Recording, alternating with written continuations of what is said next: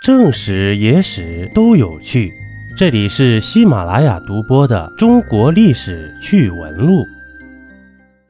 那么，一枚袁大头在当时究竟能买多少东西呢？民国时期，一名普通工人的月薪大概是二十枚袁大头，而像工程师、教授、作家这样的稀缺人才，收入就更高。据说鲁迅一个月的工资和稿费加起来有七百多块，北京大学校长胡适则有一千五百多块。经济学家估算，当时的一枚袁大头大约折合今天的人民币一百五十到两百元之间。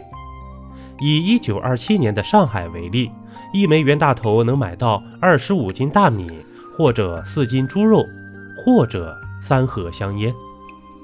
一九一六年。袁世凯因为尿毒症不治身亡以后，这袁大头还是流通了几十年。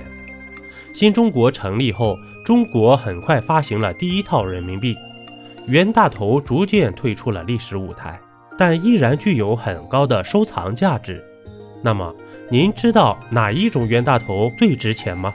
在袁大头流通的三十多年间，它的样式发生了多次演变，根据年限、版型。和品相的不同，不同袁大头的收藏价值也是天差地别。现在市场上最常见的袁大头是民国三年的一元币，成交价在三千元左右。而一些非常稀有的特殊年份的袁大头，价值可能高达上万到十几万不等。至于某些签字版、苏维埃版的袁大头，价格就更夸张。有些甚至达到了上百万的级别。目前最值钱的袁大头是民国三年的签字版铸币，估价在一百二十万到一百五十万之间。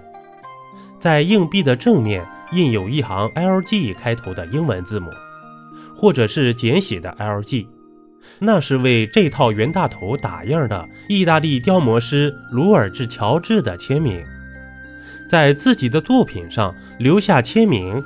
对于当时的西方国家来说是很正常的一件事，但国民政府财政部门却不这么想。他们认为这种签名会让人产生误解，误以为袁世凯就是乔治，所以强行将这些字符抹掉了。可正因如此啊，这一批签字版的袁大头在当时流通的时间很短，所以到现在就变得极为罕见，堪称绝版。当年袁世凯在发行袁大头的时候，并不是全部发行的银元，还推出了一批极少量的金币。如果带签字的袁大头，同时又是金币的话，那就更是价值连城。在二零一八年迪拜举行的一场英国皇室拍卖会上，一组民国三年铸造的签字版中原金币拍出了四千万港币的天价。